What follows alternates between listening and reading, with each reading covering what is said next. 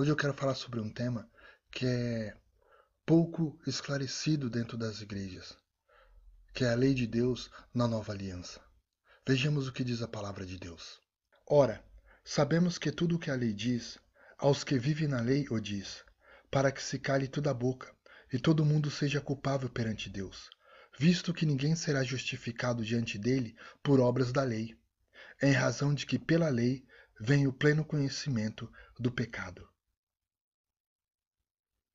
A palavra de Deus nos ensina que a lei ela foi dada de maneira que através da lei o ser humano pudesse ver a sua condição, pudesse se enxergar como um homem falho e limitado.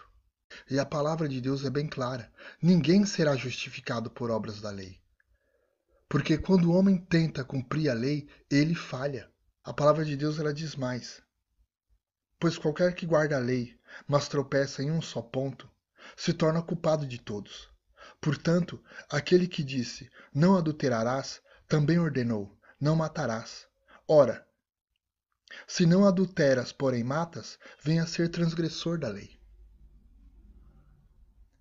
Veja que interessante além da palavra de Deus, através da lei, revelar nossa condição de homem falho, de ser humano culpado. Se você falhar em um único ponto, em um único ponto da lei, torna culpado de toda a lei. Então eu te pergunto: quem consegue cumprir a lei nesses termos? Quem é capaz de fazer a vontade de Deus desta maneira? cumprindo todos os mandamentos, todas as regras, todas as normas. Você conhece alguém capaz disso? Acho difícil. Mas então eu te digo: como é possível sermos aceitos, aprovados, reconhecidos por Deus, já que pelas obras da lei ninguém é justificado, já que pela lei vem o pleno conhecimento do pecado. Uma vez que a lei fica diante de nós, o que a gente consegue enxergar são as nossas próprias falhas. A palavra de Deus responde. Pois o que diz a Escritura? Abraão creu em Deus, e isso lhe foi imputado para a justiça.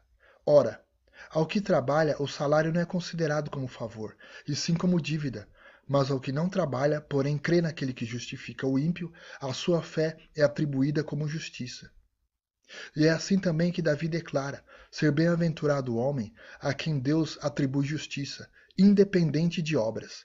Bem-aventurados aqueles cujas iniquidades são perdoadas e cujos pecados são cobertos. Bem-aventurado o homem a quem o Senhor jamais imputará pecado. Gostaria de abrir um parêntese nesta palavra imputado. Imputado, do grego logizomai, passar para a conta de alguém. Esta palavra lida com a realidade.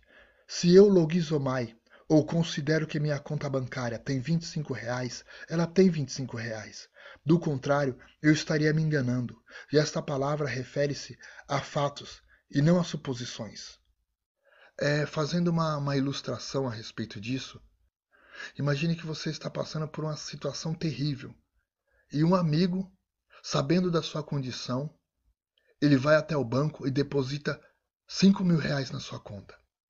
Não porque você merece, não porque você é bonzinho, não porque você é um cara legal, mas simplesmente por ele ser teu amigo, ele se vê na vontade, na necessidade de te ajudar e te auxilia.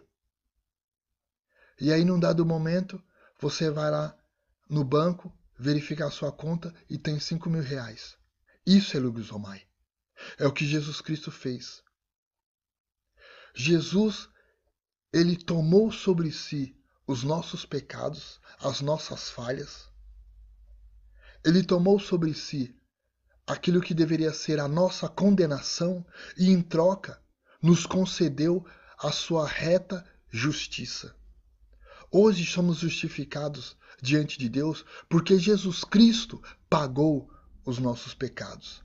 Porque Jesus Cristo pagou, digamos assim, a nossa dívida de pecados para com Deus. Diante de Deus, como foi lido minutos atrás, somos culpados perante a lei. Ninguém consegue cumprir a lei, não nos termos da própria lei. Cumprir um mandamento ou outro, uma regra ou outra de vez em quando, isso é possível, mas todos os dias, todas as regras da lei, to todos os mandamentos da lei, isso é impossível. Mas uma vez que você crê em Jesus Cristo, através da fé, essa fé lhe é imputada como justiça. Que Deus é aquele que justifica o ímpio. O que isso significa? Se analisarmos o contexto dessa passagem, essa passagem fala sobre a vida de Abraão. Abraão, por duas vezes, ele mentiu.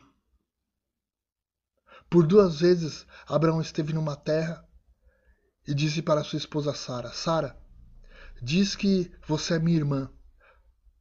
Porque se você disser que é, que é minha esposa, o rei dessa terra vai me matar e vai tomar você para ele. Então mente, fala que você é minha irmã. Abraão era um homem falho.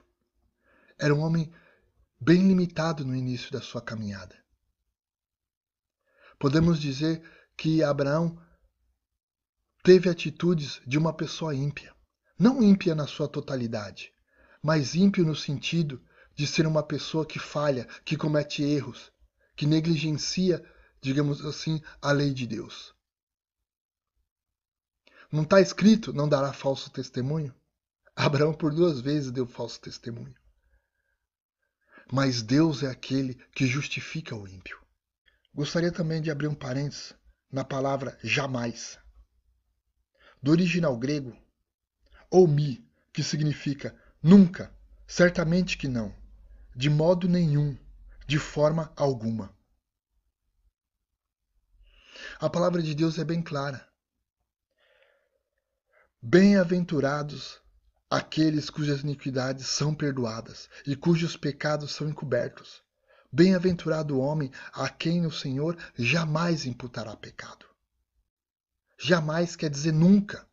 Quer dizer que Deus não tem o intuito, o propósito, o interesse de ficar apontando o dedo para nós e nos condenando e nos observando como alguém que está ali à espreita procurando qualquer falha para nos acusar. Não, Deus não é assim. Deus é um pai de amor, é um pai de bondade. É um pai que cuida, é um pai que quer o nosso bem.